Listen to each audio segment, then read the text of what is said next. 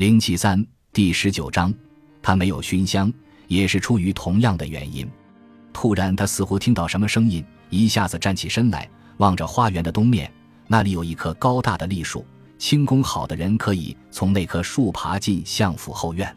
树丛掩映，孤灯斜照，亭台看起来像是黑暗森林里的一座小屋。他想着，像是一间小小的避风港。让倦游的浪子和旅人可以休憩疲惫的身心，可惜他不是。他想着，这世上没有避风港。脚步声轻轻的响起，他来了。他刚转过头，他一下就拜倒在地，低下了头。他甚至都来不及看清他的脸。他从未想到他竟然会行这样的大礼，当然，他也从未去猜测他会做什么。玉阶不在空院，他提醒自己。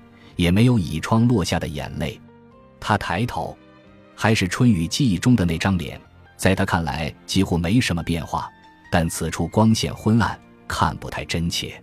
不过，仅仅两年的离别，并不会让一个人变得面目全非。他低声说：“妾身不值得你行此大礼，沈大人。”他说：“那照这么说，我也不值得你为我做的一切了。”春雨，这是他记忆中的声音。如此鲜活，为什么这个声音，这个男人总能让他感到来自灵魂深处的震动，就像一把乐器引起的共鸣？为什么只有这个男人，而不是其他人？任何一个都不行。他没有足够的智慧来回答这种问题。他想，或许世上没有人能回答。沈大人，他正色道：“快请起来吧。您能来，妾身已经觉得非常荣幸了。”他没有站起身，只是仰头看着他。灯笼的柔光映照着他上仰的脸，让那震撼来得更加彻底。他努力把那些记忆挥开，说：“你是一个人来的吗，大人？”他摇摇头。三名看林跟我一起进来，负责把风，还有两个在街上。我现在已经不能独自一人行动了。春雨，他略加思索就明白了这句话。他说：“那位妾身派去的。”魏苏也来了，没错，他非常能干。春雨微微一笑，沈泰被他的笑容吸引。他说：“妾身料想他也应该在，不过他……不过你到底怎么死里逃生的？”他犹豫了下，他看出来了，明白他也有所改变。他在权衡自己的措辞。你知道我这两年去了哪儿吗？他点点头，庆幸身后还有一根柱子。可以倚靠在上面支撑住身体。开始我并不知情，于是不得不让他去你家里打听，从头开始找。我之前甚至不知道你父亲的老家在哪里。对不起，他说非常简短的话。他假装没有听见。妾身知道文州只是新伦找了个贾看林来刺杀你，跟周岩一起去的。是的，周岩没事吧？他死了，春雨，那个贾看林杀了他。我能活下来是，是因为那些鬼魂救了我，还有两名塔古骑兵，他们看到有人过来了，那些鬼魂救了我。他不打算再问下去，也不想知道这些。周岩死了，让人难以接受，一个讨人喜欢的男人。对不起，他说。他沉默了片刻。凝视着他，他早已习惯男人们的目光，但这是不同的。这个男人跟别人不一样。最后，他开口：“我想，在那个贾看林成为他护卫的那一刻，就已经注定了他的死亡。他真希望这里能有点酒，他应该带一点来的。所以，妾身一事无成。”他问道。他摇摇头。在陈瑶还有第二次刺杀。魏苏一个人独斗好几个刺客，就在我的房间外面。这么说，他真是个技艺精湛的看林。他不知道为什么会说这句话。沈泰点点头，我也这样认为。他犹豫了下，他能看出来，并非因为尴尬，而只是在想该说什么。这一点跟以前不同了。春雨，如果这件事情暴露的话，你会没命的。这不是提问，而是笃定的话。妾身自有分寸，他说，在灯笼的柔光下，他一动不动。他也是，他能看到他身后的萤火虫，听到花园里的蟋蟀声。他没有看到任何看林武士或是其他人存在的迹象，除了一片寂静，什么都没有。我那时候不得不离开。他终于说到这个了。他想，对他而言，开这个口真的很难。妾身明白。他说：“令尊去世了。他是，他是什么时候把你带到这里的？”他微笑地看着他，他的笑容一向是最犀利的武器。在他当上相国以后没多久，就如你曾经试图告诉我的那样，就如我曾经告诉过你的那样，阿泰。他并不想这么迅速地回答，或是脱口而出叫他的名字。他似乎看到他苦笑了下。沈泰靠近了几步，他几乎要闭上眼睛了，也只是几乎。他说：“你没有熏香，我还记得两年前你身上的香味，你真的记得吗，大人？”他反问。这种谈话的方式更像是以前在醉月楼里。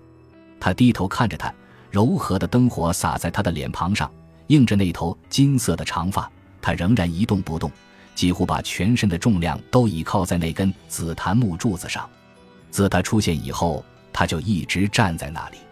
他说：“我明白了，你现在只为他一个人熏香打扮，而他现在不在。”他试图控制自己的口气。你这样的想法真让妾身不知道说什么是好。他微微一笑，没有回话。没有熏香。我四下走动会方便点，他还是说出口了，不安地意识到他很快就能领悟到这句话的含义。那很重要吗？他其实问的是别的。他明白，他的肩膀微微抬起，又放松下来。他对你好吗？他问。他能听出他语气里的些微变化。他太了解这个男人了，非常了解。很好，挺好的。他说。一阵沉默，他离他非常近了。我可以吻你吗？他问。终于来了。他抬头看着他的眼睛。不能，永远不能。他说。他看到了他眼中的痛苦，没有愤怒，没有恋恋不舍，只是痛苦。他想，或许这就是沈泰之所以能够让他灵魂震撼的原因吧。永远都不能。他问道。他没有再靠近。这个时候，有的男人会用强，但他知道沈泰永远不会。玉阶不在于愿，他告诉自己：“你是在问妾身对于时光永恒和生命短暂的看法吗？”他清晰地说：“我们是不是又得回头讨论圣贤之道这种问题了？”他沉默着。他记忆中的沈泰思维敏捷，一定会立刻用连珠妙语滔滔不绝地反驳他。堵住他的嘴，或是在这个问题上跟他进行更深入的交流。虽然他只是在开玩笑。慢慢的，他说：“两年了，你变了，因为我在那里待过。”他说：“仅此而已。”他没有再试图触碰他。他抬起一只手抚摸他的脸颊。他本来没想要这样做的。他明白自己现在该做什么，得让他清楚，他不再属于他。他抓住他的手。亲吻了他的掌心，他吸了一口气，似乎在分别了这么久以后，试图把过去的感觉重新找回来。他闭上了眼睛，他还是没变。沈泰想着自己曾经的想象，他被囚禁在深宅大院，弱不禁风的等待他来拯救，是多么幼稚。他终于明白，春雨和他妹妹的命运完全不同，这是一个难以接受的真相。他这么拼命的疾驰往东。是不是把他们俩的形象搞混了？说真的，事实上，对一名在醉月楼卖唱的青楼女子而言，还有比目前更好的生活吗？还能去伺候比相爷更位高权重的男人吗？还能有比在这金碧辉煌的府邸里伺候一个他能够了解和掌控的男人更合适的命运吗？以后他年龄大了，相府也是个再合适不过的安身之地。这种命运足以让北里所有的姑娘羡慕，他感到一阵悲哀，还有自责。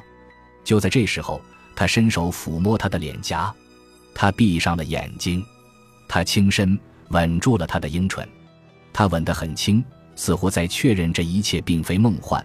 离开两年之后，他已经回来了，他的嘴唇柔软，微微张开，他也闭上了眼。他稍微退后了一步，然后说：“春雨，我这一生当中，从未有任何一个女子让我如此刻骨铭心。”他睁开了眼，亭台里只有一盏灯笼，不太容易看清他双眼的绿意，但他记得，他能回想得起来，曾经有过那么一些瞬间，非常艰难的时刻。他怀疑自己此生还有没有机会再见到这双翡翠般的眼。他突然明白过来。这才是他今夜一路疾驰前来的原因。他说：“我很抱歉，大人，但又很欣喜，两者兼有，可以吗？”当然，他说。他似乎很快就能进入以前在醉月楼里那种拘礼又带着亲昵的状态。他试图让自己也这样做，可惜不能。他说：“你今夜为何出来？”他摇了摇头，突然间似乎有点不耐烦。沈太一下子想通了其中原因，你这个问题真糟糕，太，你想听到那个令人羞耻的答案吗？他凝视着他，不，对不起，他生气了。现在他能感觉出来，是因为珍妃娘娘送了一封信，让我今天不要早睡。他还引用了御阶院这样的话，我明白。他思索了片刻，娘娘说：“你知道我会来。”他把文州羁留在马外，还给我的护卫夜间出入新安城的通行令牌，所以我们都被他牵着鼻子走了。他能听出这句玩笑话背后的辛酸，我们俩真够配合的。他笑了，春雨，我得说，你的唇，你的气息，令我魂牵梦萦。他抬头，目不转睛地看着他，许久后才把目光移向黑暗。终于，他开口。我不能成为你的情人，太，那样不行。这不是我派看林去救你的原因。我明白，他说，在这寂静的夜里，悲哀的感觉逐渐蔓延。这个女人直白到让人惊讶，高傲而诱人，比他精明多了。